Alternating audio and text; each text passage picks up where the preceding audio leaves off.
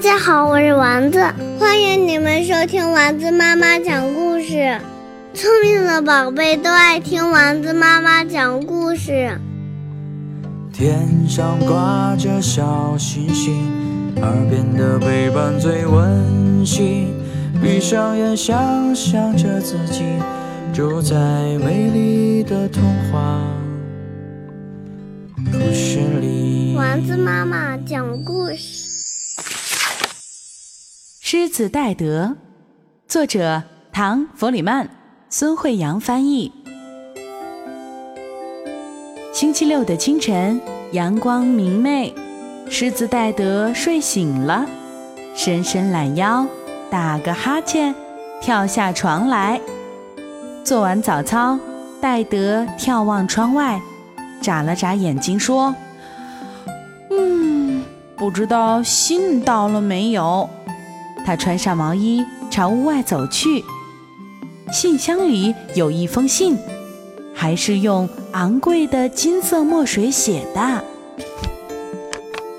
亲爱的戴德，本周六下午三点半将在社下举行茶与太妃糖主题聚会，诚邀您届时光临。人到就好，不必拘礼。长颈鹿 Jennifer 敬上。戴德太兴奋了！哦天哪，就是今天！他惊呼：“太好了！我正打算去理理发呢。”他洗净、烘干早餐餐具，收拾好床铺，一溜烟儿的沿着街道朝理发店跑去。袋鼠卢师傅刚好有空，他先给戴德剪了头发，然后又为他。做了个香波干洗，戴德觉得还应该修修指甲，一切收拾停当。戴德的样子看上去有点冒傻气儿，他的鬃毛蓬蓬松松，毛毛茸茸，彻彻底底炸了起来。也许烫卷一点儿会更好看，卢师傅建议。他拿来最新一期《时尚狮子》杂志。翻开其中一页给戴德看，戴德同意了，这正是他想要的。于是卢师傅动手为戴德卷上发卷儿。烫好头发的戴德走出理发店，那样子太华贵了。不过戴德现在认为他得穿比毛衣更讲究的衣服去参加聚会。他走进裁缝店，裁缝西奥多师傅说：“这件外套是最新款，您穿着可真合身，就差帽子和手杖了。仙鹤哈比会为您效劳的。”在仙鹤哈比的小店里，戴德一下子变成了一位衣冠楚楚的时髦绅士。快三点半了，戴德大叫：“我得赶紧去给女主人买点礼物啊！”送上一束蒲公英再合适不过了。在此之前，戴德来过这儿很多次，对这座高大的门庭非常熟悉。他上前按响门铃，长颈鹿 Jennifer 打开门，一脸惊讶：“什么事儿？”他问。“您找谁？”“找谁？我来参加聚会呀。”戴德回答。“哦，真抱歉，先生。”可我并不认识您呢，长颈鹿女士说：“您一定是找错地方了吧？”说着，她砰的一声把可怜的戴德关在了门外。“我是狮子戴德啊！”戴德大吼着，“是你搞错了！”但是，任凭他再怎么敲也不管用，那扇门依旧紧紧地关闭着。戴德焦急地走过来，走过去。沿着长长的街区来回踱步，天空渐渐阴沉下来。突然刮起一阵狂风，吹散了他手中美丽的蒲公英。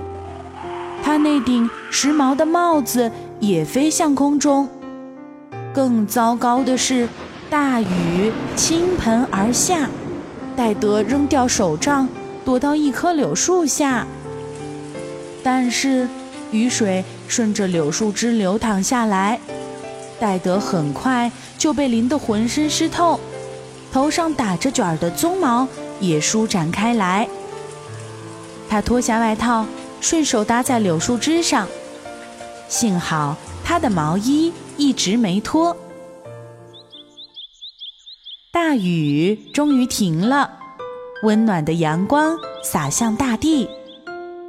戴德决定坐下来，在长颈鹿詹妮弗家门口的台阶上等待鬃毛变干。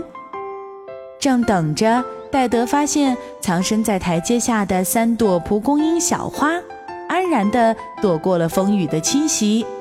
他摘下蒲公英，自言自语地说：“我想，我可以再去试试。”接着，他上前按响门铃。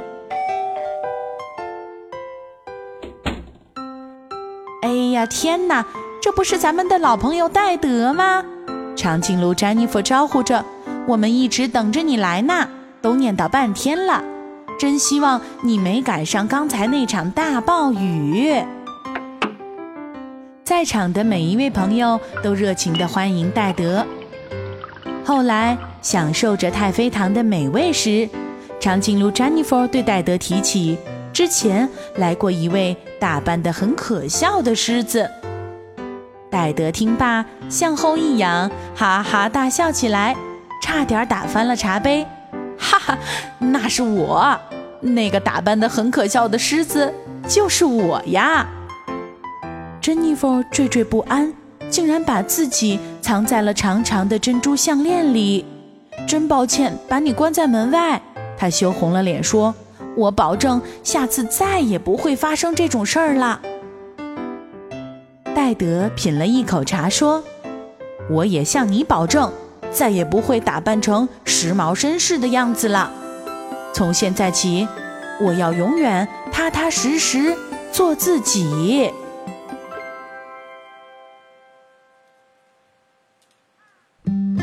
今天的故事由丸子妈妈讲述。如果你喜欢，欢迎添加丸子妈妈的公众微信号“丸子妈妈讲故事”，宝贝儿，我们该睡觉了。天上挂着小星星，耳边的陪伴最温馨。闭上眼，想象着自己住在美丽的童话故事里。丸子妈妈讲故事。